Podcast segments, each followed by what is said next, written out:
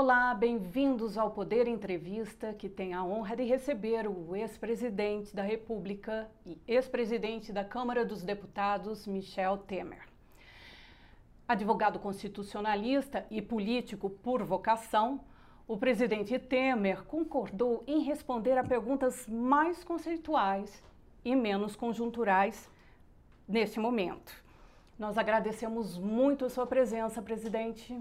Muito obrigado, eu que agradeço a gentileza do convite. Sei que nós vamos ter um diálogo aqui muito produtivo e esperamos que seja produtivo para aqueles que nos acompanharem. Né? Muito obrigado a você. Com certeza será. Presidente, eu gostaria de começar com um ponto que diz respeito à harmonia.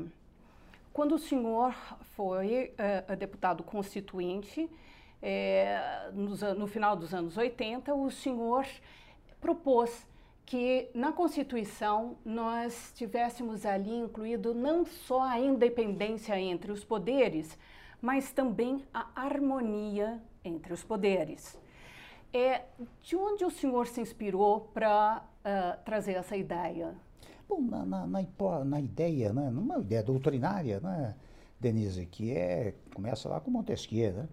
É, na verdade, foi a revolução do Estado absolutista, em que havia uma concentração de poder, para o Estado chamado Estado de Direito, em que havia uma divisão é, do poder. Se antes o senhor absoluto, que era o soberano, exercia a função legislativa, executiva e judiciária, no, no, no, no, Estado de Direito, essas, essas competências foram divididas entre órgãos do poder. Ora, esses órgãos do poder eh, hão de ser naturalmente independentes. Mas a independência aí, eu escrevo isso no meu livro de Direito Constitucional, a independência significa competências próprias, orçamento próprio, Sim. administração própria, né? mas tem que ser harmônicos, porque, na verdade, eh, eh, não há como desarmonizar a atividade dos poderes, por uma razão muito singela. Você sabe que a, a Constituição ela, ela é fruto da única figura que tem autoridade no nosso sistema. Porque só tem poder quem tem autoridade. Quando você lê a Constituição, você verifica que é, o poder é do povo. Portanto, Sim. quem tem autoridade primária, inicial, inaugural, é o povo. Não é? As demais autoridades, as que estão no executivo, no legislativo, no judiciário, uh, tanto no plano federal, estadual, municipal, são autoridades secundárias, derivadas. São chamadas autoridades constituídas. Ora bem, se elas são constituídas, elas têm que prestar obediência àquilo que a soberania popular ditou no dia 5 de outubro de 1988. Ou seja, olhem, vocês vão ter, vocês vão exercer o governo, né? É, separadamente, um executa, outro legisla, outro julga, mas harmoniosamente. Portanto, quem é autoridade constituída, portanto, a autoridade secundária, tem que prestar obediência ao que determinou a autoridade primeira, que é o povo, não é? E que reproduziu a sua vontade num documento chamado Constituição, que é uma lei, a lei magna uh, do país. Ora bem, quando há desarmonia, o que é uma inconstitucionalidade. E eu lamento dizer que de vez em quando é, ocorre a hipótese de uma desarmonia que é muito grave para o país. Aliás, está gera, ocorrendo. Pois é, gera, gera, você veja, né, gera instabilidade social, instabilidade política no país. Né? E a propósito, o que tem ocorrido com muita frequência é que as pessoas saem daquilo que eu chamo do seu quadrado constitucional, ou seja, daquilo que, ao se constituir o Estado, eh, se estabeleceu que cada um, cada, cada órgão, cada corporação teria poderes tais e quais. Muitas vezes há um extrapola, se extrapola uh, no exercício desses, dessas tarefas, portanto, sai do quadrado constitucional. E quando sai do quadrado constitucional, é que gera instabilidade. Nós temos, assim, sempre a impressão, falando como povo, é, de que um poder é preponderante sobre os outros. O executivo é muito associado a essa ideia porque é a figura do presidente da República que se impõe publicamente, é, é, que é executor de medidas, enfim, ele tem uma visibilidade muito grande. Além do que, ele tem também as Forças Armadas ali às suas mãos. É, o, o senhor acha que, nesse ponto de vista, a o fato de o presidente comandar, ser o comandante em chefe das Forças Armadas, é algo que desequilibra naturalmente ou não? Não, ao contrário. Eu acho que reforça a ideia do equilíbrio. Porque você sabe que o executivo não consegue governar sem o Congresso Nacional. E, e eu até tenho uma explicação Sim. histórica para isso que você disse, né? Todos acham que o executivo é talvez o mais significativo, o mais forte dos hum. poderes. Isso tem uma origem histórica. Se você pegar o Brasil, desde o Brasil colônia, nós tínhamos o quê? Tínhamos capitanias hereditárias, que era uma centralização do poder. Depois tivemos governo geral, centralização do poder. Quando Sempre. viemos ao império, né, você veja que o executivo, que residia na figura do imperador, também exercia o chamado é, poder moderador. moderador. Portanto, sempre concentração. Então as pessoas acham que o presidente pode tudo, e não pode. Se ele não tiver apoio do Congresso Nacional, não governa. E eu digo por quê. Você veja, você é presidente da República, você manda projetos de lei, projetos de emenda constitucional, eh, manda, edita medidas provisórias, precisa vê-las convertidas em lei. Então você uhum. depende do Congresso Nacional, senão você não governa. Aliás, a própria história mais recente do Brasil demonstra né, que quem não teve apoio do Congresso não conseguiu não conseguiu governar. Foram então, os dois casos de impeachment. Pois é. Agora, o fato das Forças Armadas, veja bem, o comandante supremo das Forças Armadas é o presidente da República, Sim. não é? Mas ela não interessante mesmo na, na interessante na, na, na, chamada garantia da lei e da ordem, uhum. na chamada GLO, Sim. que os governadores muitas vezes solicitam ao governo federal, não só o, o presidente pode é, solicitar a GLO, decretar a GLO, como podem solicitá-la o legislativo e o judiciário. Portanto, há uma equipotência entre os poderes. Uhum. Não podemos imaginar que um poder seja maior do que outro. E, portanto, volto a dizer, o, o executivo só pode, ou, só, ou seja, só governa se estiver governando com o Congresso Nacional. Senão não consegue governar. E na relação com o Judiciário? Também, o Judiciário tem outra função. Né? O Judiciário, ele, ele, primeiro, é um poder inerte, não é? ou seja, ele só age se provocado. Sim. Primeiro ponto. Segundo ponto, ele diz o direito aplicável às controvérsias. Quer dizer, quando há uma controvérsia, a pessoa vai bater lá nas portas do Judiciário e o Judiciário fica obrigado a solucionar essa controvérsia. Agora, tudo isso demanda, viu, essa harmonia entre os poderes, demanda uma palavra-chave que é fundamental, é diálogo. Se não houver diálogo entre os poderes, não é? Há desarmonia. É? E eu me recordo, lamento dizê-lo, né? mas muitas e muitas vezes, eh, eu me lembro, eu, presidente da República, ah, eu recebia ministro do Supremo Tribunal Federal, recebia ministro do Tribunal de Contas, né? e tinha um, até um setor de comunicação, basicamente uma ou duas um, repórteres, né? que diziam, olhe, o fulano, ministro tal do Supremo, ministro, acabou de entrar no Alvorada, como se fosse uma coisa criminosa, entendeu? Sabe o que acontece? É que uhum. há uma, não quero chamar de ignorância, mas quero dizer que ignora-se os preceitos constitucionais, ignora-se essa ideia de que os poderes, para se harmonizar, têm que dialogar. Se houver diálogo, há harmonia entre os poderes. Né?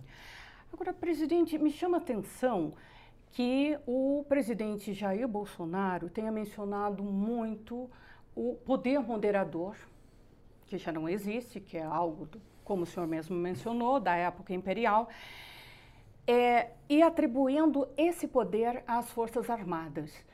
É, obviamente, na Constituição não há menção e não há relação nenhuma relação, sobre isso.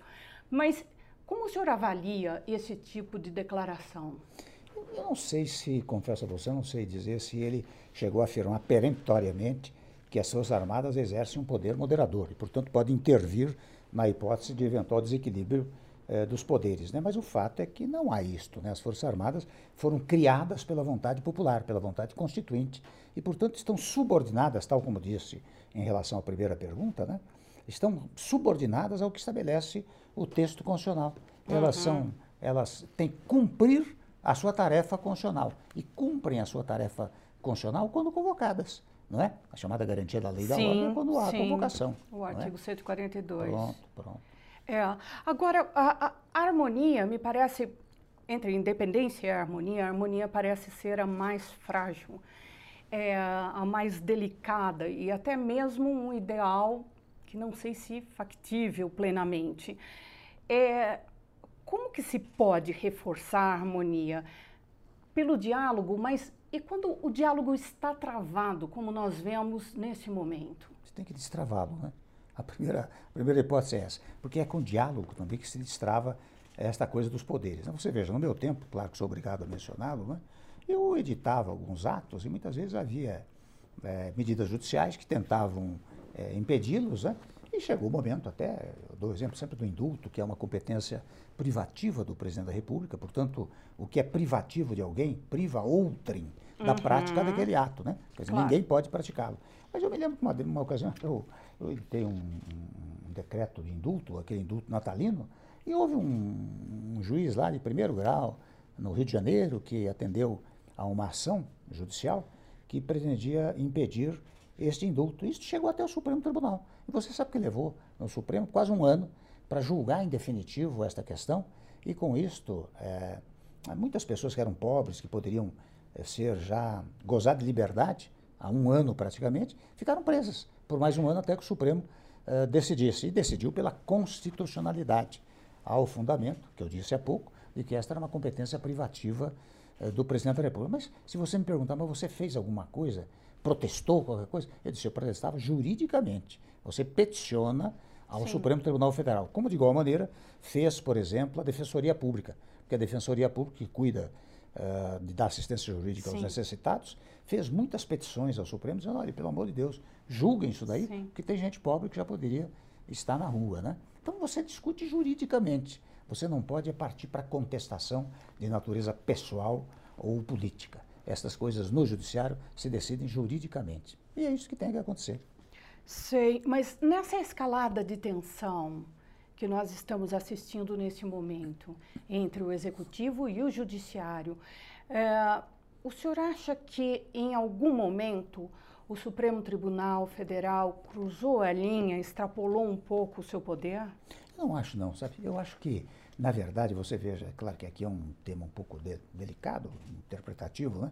porque você tem na Constituição uma interpretação literal, quer dizer, quando a letra da, da Constituição é de uma clareza evidente, não há como sair dela, mas há também a interpretação sistêmica. Muitas e muitas vezes você é, decide determinadas questões baseados no, em todo o sistema estabelecido pela é, Constituição Federal. O que o Supremo tem feito, a meu modo de ver, é isso, sob o foco jurídico. Agora, o que me parece, eu tomo a liberdade, quase a ousadia, de sugerir que o presidente Supremo dialogue com o presidente da, da Câmara, do Senado, como de, de vez em quando tem feito, que dialoguem com o presidente da República, que façam reuniões. Porque você sabe que uma reunião, por exemplo, vamos tomar este momento. Se houvesse uma reunião do presidente da República com o presidente Supremo e o presidente dos dois poderes, não é? Uh, eu acho que isto o povo olha aquilo lá, diz, bom, eles estão conversando, estão dialogando quem sabe chegam a um ponto comum. Eu acho que isso está faltando um pouco em toda, em toda a franqueza. Sim, está faltando, uh, estamos sentindo falta, e, mas me parece que a corda se esticou de uma tal maneira que ninguém quer dar o braço a torcer, ser o primeiro a recuar e dizer: Estou aqui aberto, quero muito conversar com o senhor. Mas olha, você sabe de uma coisa, Denise? Em matéria de política e mais de matéria pública, o que interessa é aquilo que interessa ao povo.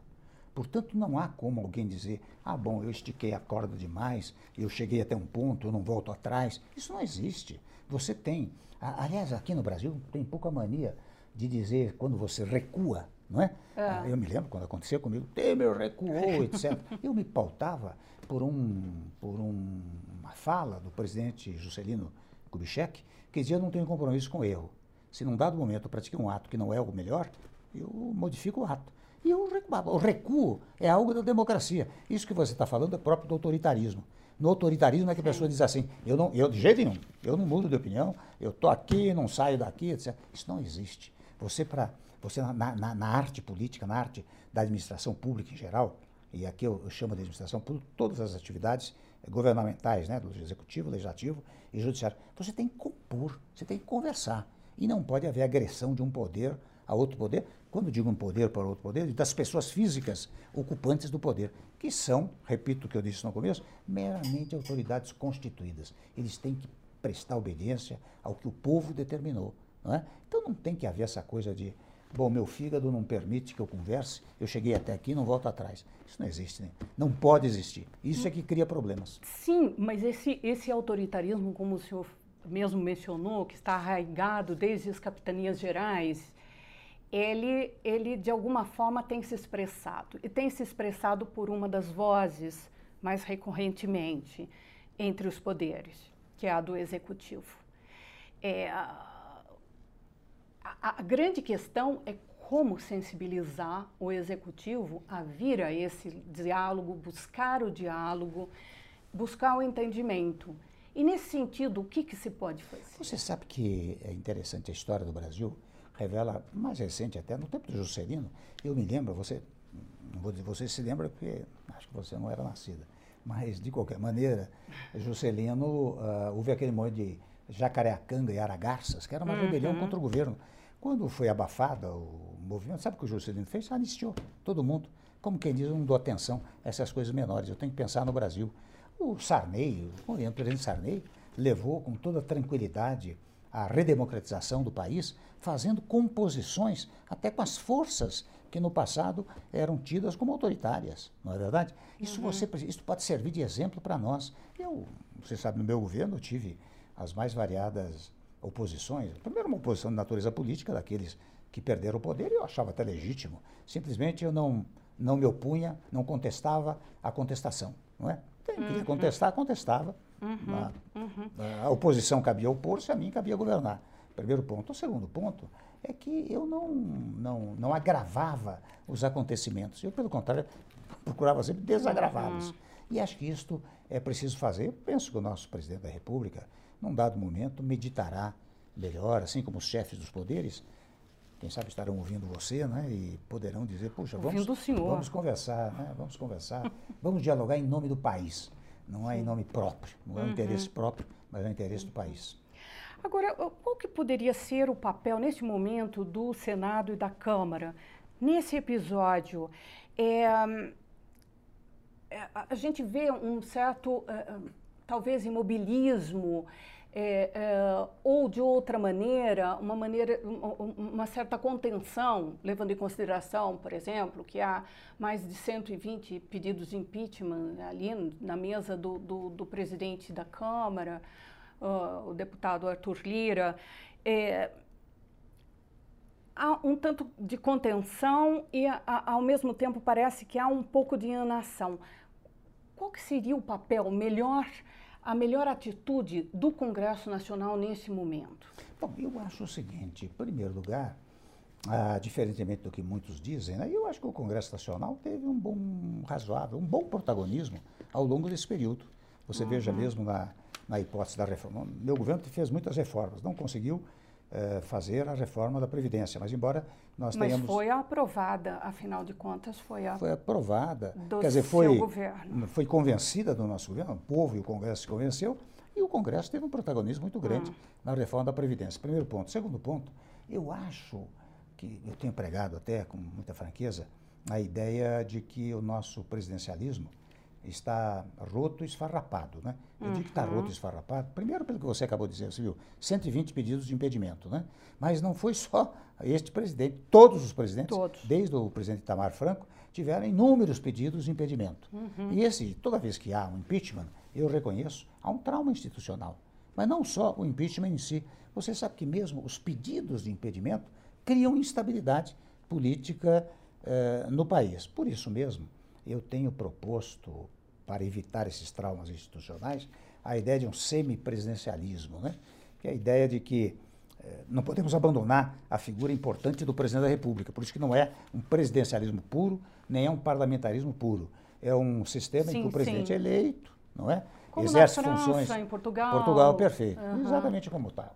E, e, e o Congresso assume a função não só legislativa, mas governativa. Uhum. Ou seja, o Congresso vai assumir uma, uma, uma, uma, uma função muito mais importante, que é governar o país, governar a administração interna. Sim. Então, ele será muito mais cobrado, né? ah, neste momento, ao invés do deputado, senador precisar, muito legitimamente, levar só verbas lá para o município, para o Estado, quando ele for disputar a nova eleição, ele vai dizer, e veja bem, neste momento, numa hipótese de semipresidencialismo, forma-se um bloco de situação, um bloco de oposição. Uhum. Então, aquele que esteve na situação vai dizer ao povo, eu governei bem, executei bem, exerci bem o poder executivo. O da oposição vai dizer, eu me opus adequadamente a este governo por causa disso, disso, disso. Então você eleva, digamos assim, a, a discussão eh, no próprio país. Você dá, você evita os traumas institucionais, porque quando o governo cai, ele cai e naturalmente se forma outro, né, uhum. dentro do parlamento. Segundo, você dá mais responsabilidade ao poder é, legislativo, porque ele passa a ser executor. E terceiro ponto, você sabe conceitualmente, fala-se tanto né, em eliminar partidos políticos, e se fala há mais de 25 anos, não se consegue. Pelo contrário, vai aumentando o número de siglas partidárias. Se você tiver um bloco de situação, um bloco de oposição, conceitualmente, você tem, na verdade, dois partidos. Conceitualmente. Exato, duas eu frentes, que, pelo menos. Eu, por isso que eu estou tomando a liberdade de dizer isso, tenho pregado isso com frequência, porque eu acho que porque também vou dizer a você, ele é roto, esfarrapado, não só por causa disso. Você pega a história do presidencialismo brasileiro. A primeira Constituição Republicana é de 1891. Uhum. Durou até 30. É, com grandes problemas nesse período. Em 30 vem um sistema autoritário, que esfarrapa o presidencialismo, dura até 45. 45 restabelece a democracia, que vai até 64. 64 instala. esqueceu de 34. Hein? Esqueceu de 34. Sim, 34 teve uma Constituição.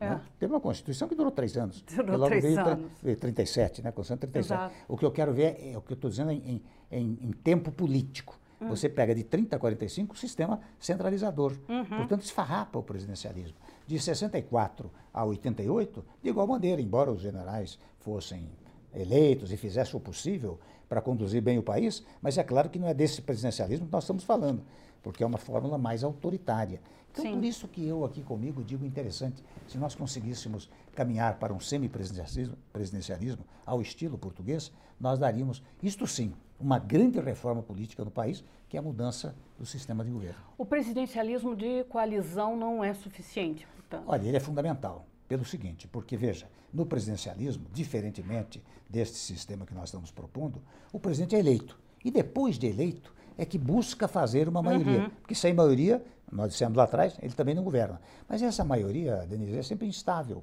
Eu vejo em todos os governos, no meu, inclusive, né, partidos que me apoiavam, apoiavam o meu governo. Mas, digamos, um terço votava contra, dois terços votavam a favor, ou metade votava contra, metade votava a favor. Ou seja, esse chamado presidencialismo de coalizão, que é fundamental para você poder governar, ele Sim. também não, não, funciona, porque as, as maiorias são sempre muito instáveis.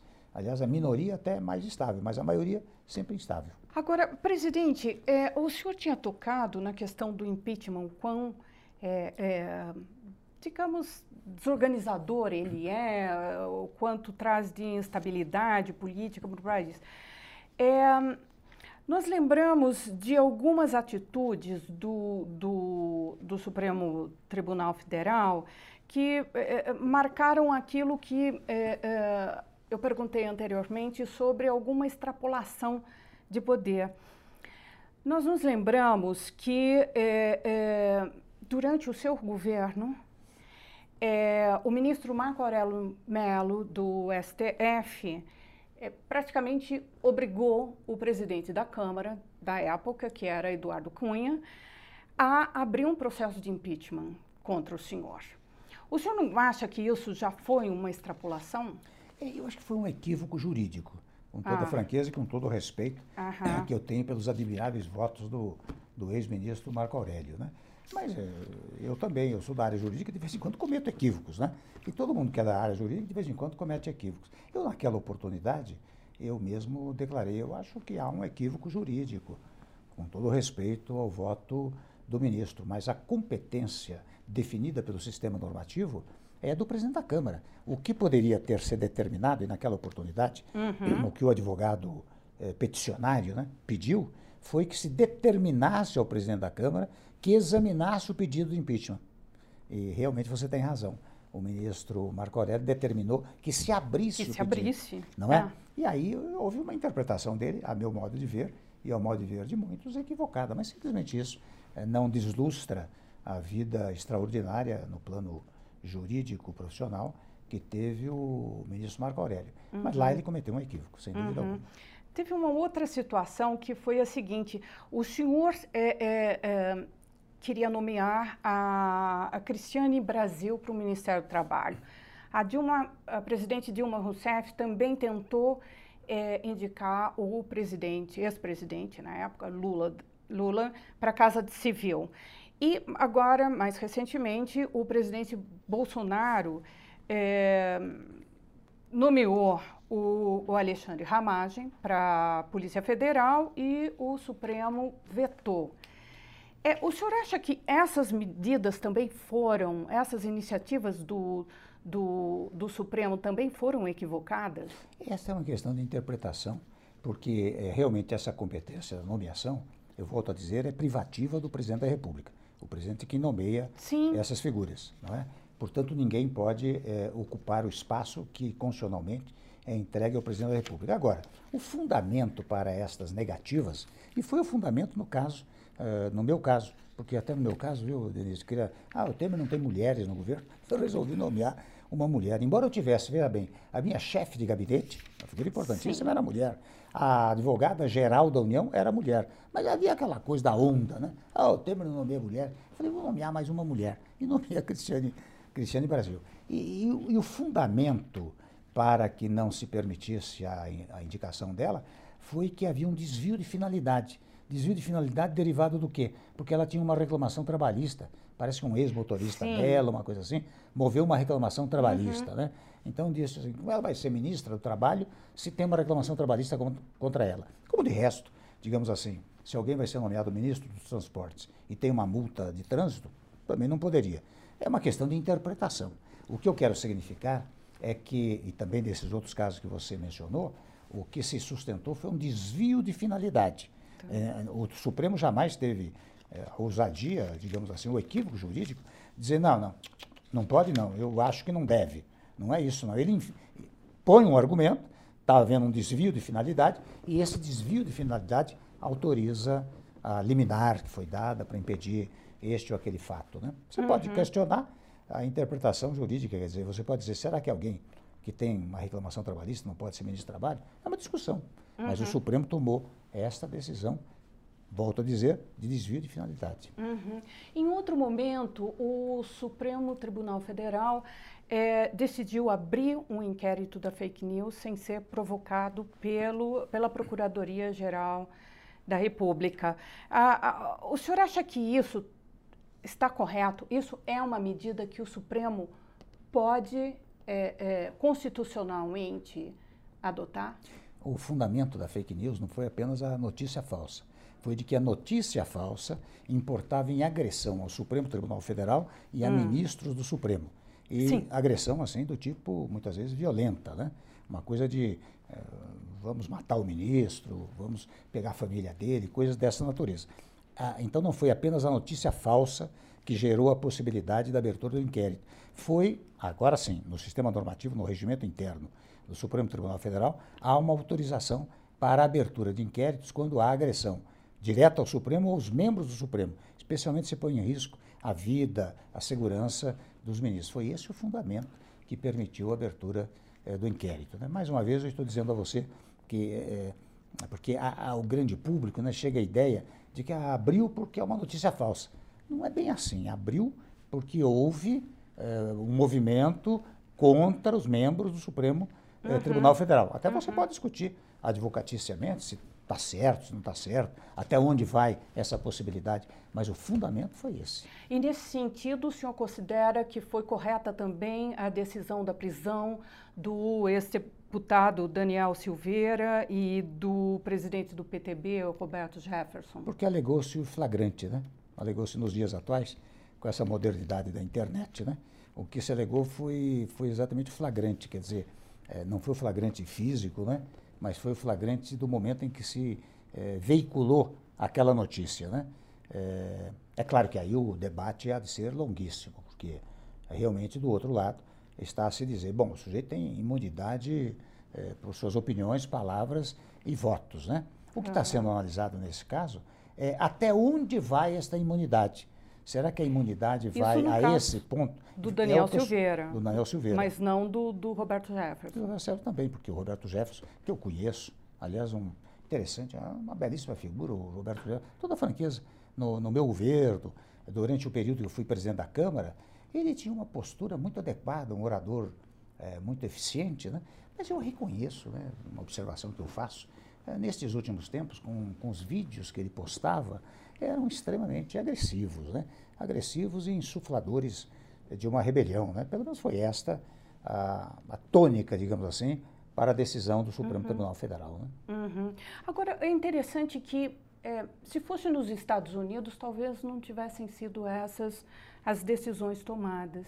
Eu me lembro do caso do um, Larry Flint, que era o publisher da revista pornográfica Hustler, é, que foi processado por um, um comentarista ultraconservador nos anos 80 e, uh, e ele se apresentou à, à Suprema Corte é, que o absolveu completamente com base na, na primeira emenda com uma camiseta estampada uma frase é, absolutamente de insulto aos próprios é, ministros da Suprema Corte. É, e naquele momento, enfim, nesse caso, com base na primeira emenda, que diz respeito às liberdades, liberdade de expressão, é, ele foi, ele foi, enfim, absolvido.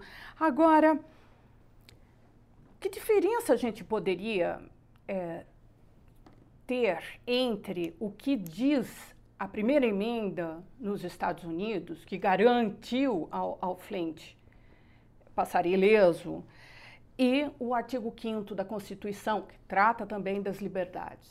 Eu acho o seguinte, viu? Nos Estados Unidos, eles levam as últimas consequências à ideia da liberdade. Né? Aqui no Brasil não se leva às últimas consequências à ideia da liberdade. Você veja que mesmo a liberdade física, que hum. é a mais prezável das liberdades, e você mencionou o artigo 5 que tem 78 incisos Sim. assecuratórios da, dos direitos individuais. Mesmo a ideia da liberdade física, volto a dizer, que é a mais prezável das liberdades, vai levada muito a sério. Aqui, num dado momento no Brasil, o sujeito fazia uma denúncia uh, e o juiz mandava prender, uh, sem, sem instrução processual, sem nada, porque nós desprezamos a ideia da liberdade. Nos Estados Unidos, eles levam às últimas consequências a ideia da liberdade. Talvez, bem por isso, que no caso do Larry Flint, né? Larry Flint. Talvez uh, tenha levado às últimas consequências a ideia da liberdade aí não é nem de expressão, liberdade de manifestação. Uma manifestação Sim. Que ele fez né, contra ministros do Supremo Tribunal Federal. Uhum. Agora, não sei, aí eu não conheço o caso, não sei se ele chegou a pronunciar-se é, de molde a dizer, olha, eu vou pegar a sua família aí, ministro. Não, ele, não sei, ele não. se pronunciou de uma outra maneira, é, mas aí... não conheço o caso. Assim, muito insultuosa. E, e uh, o, o, na, naquele momento a Suprema Corte determinou que ele fosse enviado a uma delegacia é, para prestar depoimento e que fosse encaminhado a um juiz de primeira instância o que é um outro movimento. Mas isso quando ele se declarou é, verbalmente. Mas, presidente, eu queria era saber o seguinte: o, o, o, executivo, quando erra, ele pode voltar atrás, como o senhor falou, no caso do presidente Juscelino Kubitschek, não tenho compromisso com o erro, volto atrás, recuo, vou fazer diferente. É, no caso do legislativo, também há essa possibilidade. Uma lei o resultado dela foi completamente diferente daquilo que é, estava previsto, que estava programado. Vamos refazê-la, vamos votar novamente. Mas e o Supremo Tribunal Federal, quando ele toma uma, uma, uma decisão monocrática ou não, é, equivocada, como se corrige? Aí é preciso invocar Rui Barbosa, viu? Rui Barbosa dizia: o Supremo Tribunal Federal tem o direito de errar por último. Porque, na verdade, o que acontece é o seguinte: é, você tem na, no judiciário as várias instâncias, né? Uhum. Você veja que você tem o juiz de primeiro grau, você recorre para o segundo grau, você tem o terceiro grau, e afinal você tem, pelo, pelo recurso extraordinário, o Supremo Tribunal Federal. Agora, de fato, chega no Supremo, por exemplo, se for uma decisão monocrática, ainda assim você tem o agravo regimental, o agravo interno, né? que é um agravo que leva o caso para o plenário. Agora, como uhum. o plenário decide, você pode olhar aqui de fora e dizer errou, mas não há o que fazer. Uhum. Realmente aí, Rui Barbosa novamente. O Supremo tem o direito de errar por último. Sim. É, é, Se for o caso. Né? Agora, né? uma pena para quem é, foi o, o, o, alvo do erro, né? Claro, sem dúvida alguma. E claro que se mais para frente, né? Eu não sei se aconteceu aqui no Brasil, mas se mais para frente um dia detectar-se que o erro causou um prejuízo, vamos dizer que tenha sido uma condenação criminal, uhum. né? você ficou 20 anos na cadeia, e depois verifica-se um erro. você tem direito a ir ao. Veja o que é o sistema normativo. Tem direito a ir é, contra o Estado, em face dessa decisão que o condenou, para pedir uma indenização. Né? E, e que vai que é um paliativo, demorar. É um paliativo. Não é? É um paliativo, claro. Paliativo, claro. Agora, uh, uh, o pensador italiano Norberto Bobbio, ele uh, dizia que eh, para se evitar desmandos, a magistratura deve ser independente do poder político. Aqui é, há uma discussão, há, é, é, digamos, setores que acusam ministros da Suprema Corte de seguirem uma certa orientação política ou ideológica. o senhor vê indício disso? Não, creio que não. Você sabe que um dos fundamentos também para se fazer essa afirmação é que o ministro supremo é indicado pelo presidente da República. Né? Sim. Né? E nós já tivemos exemplos de presidentes que indicaram no caso, até foram três ministros. Né? Uhum. E que, na votação de questões que envolviam o partido do presidente da República, eles não acompanharam, digamos assim, a, a nomeação que houvera sido feita pelo presidente da República. Né? Então, eh, eu não acho, eu acho que o sujeito, quando chega lá, o jurista, quando chega uhum. lá, ele, ele, ele se corporifica como ministro do Supremo e não presta obediência a quem o nomeou ou a esta ou aquela corrente política. Eu é o esperado, não? É o esperado. Mas acho que, olha, pelo exemplo que eu acabei de dar, eu não sei se isto não tem ocorrido ao longo do tempo, sabe? Né? Sei, é, é, curioso porque o presidente é, Bolsonaro indicou André Mendonça, o seu é, advogado-geral da União, uh, para o Supremo, a vaga do, justamente do Marco Aurélio Melo no Supremo. E, e ele costumava se referir ao Mendonça como terrivelmente evangélico, é, supondo, quem sabe, algum tipo de é, conduta do, do Mendonça no Supremo. É, o terrivelmente aí é uma ênfase é, que ele deu, é, não é, é verdade? É. Ao fato de ser ou não evangélico. Mas o que conta na, no processamento do sujeito chegar ao Supremo é depois a avaliação do Senado Federal. Né? O Senado é que há de examinar duas eh, condições constitucionais, né? ter a reputação ilibada e uhum. o conhecimento jurídico. Uhum. Quem vai examinar isso é o Senado. Se o Senado examina bem ou não, é outro tema. Mas quero dizer que no sistema normativo, você tem meios de impedir que alguém que não seja de reputação ilibada ou não tenha conhecimento jurídico chegue ao Supremo Tribunal uhum, Federal, uhum. pelo caminho do Senado Federal. Né? O senhor acha que os ministros do, do Supremo deveriam ter mandato? Olha, você sabe que eu fui constituinte meu primeiro mandato e eu fui para a comissão de, de Ministério Público e Magistratura. Hum. Eu até apresentei um, uma emenda que não prosperou, que propunha 12 anos de mandato ah, para. Sim. Isso lá atrás, né? Uhum. 12 anos de mandato para os ministros do Supremo eh, e até eh, eram nove ministros, três indicados pelo Legislativo, três pelo, pelo Judiciário e três eh, pelo, pelo Executivo. E com uma função meramente, ah, meramente não, especialmente constitucional, só para decidir as questões constitucionais. Mas isso não prosperou. Uhum. Eu não uhum. tenho nenhuma objeção à ideia do mandato para os membros uhum. do Supremo. Evidentemente que se um dia vier isso, não se pode aplicar a quem já está claro, nomeado. Claro mas uhum. possivelmente para eventuais nomeações futuras poderia se aplicar. Agora, no caso do Procurador-Geral da República, o senhor acha que é correto o executivo indicar, escolher essa pessoa é, é, para depois ser referendada pelo, pelo Congresso Nacional? Eu acho. Pelo seguinte, está, primeiro porque está na Constituição. Não, é? não Quem, está na Constituição, é, está correto isso? Você pergunta sobre o foco político, né? É. Mas veja bem, interessante, quem é que iria indicar o procurador-geral? Será eleito poderia pelos seus pares? Congresso? Não poderia ser o Congresso? Não creio que, porque passa pelo Congresso, né? Você veja, uh, ele é indicado pelo, ele não é nomeado, ele é indicado Sim. pelo presidente da República e passa pelo Congresso Nacional. Uhum. Se o Congresso Nacional quiser, ele recusa não é verdade? Uhum. Eu acho que esse sistema não é inadequado, porque permite a conjugação, pelo menos, do exercício de dois poderes em conjunto, não é? Ao invés de ser um poder só. É, é muito raro o, o, o, o Congresso Nacional se opor a uma indicação do presidente da República, é, não mas é? essa é uma questão política, né? não é uma questão jurídica. Realmente, a gente não sabe bem se, o, se, o, se, o, se o Senado examina com, com, com profundidade, digamos assim, aqueles que são indicados para esses cargos, né? Mas essa é uma questão política, né? Não, Uhum. Apenas, se eu fosse estrangeiro, olhasse, seria interessante. O Brasil tem um sistema em que dois poderes trabalham para indicar alguém para o Supremo ou para a Procuradoria-Geral da República, o Executivo e o Congresso Nacional. É, nós temos que fazer a ressalva que, por exemplo, nos Estados Unidos, é o equivalente ao ministro da Justiça que ocupa o cargo de procurador-geral. né?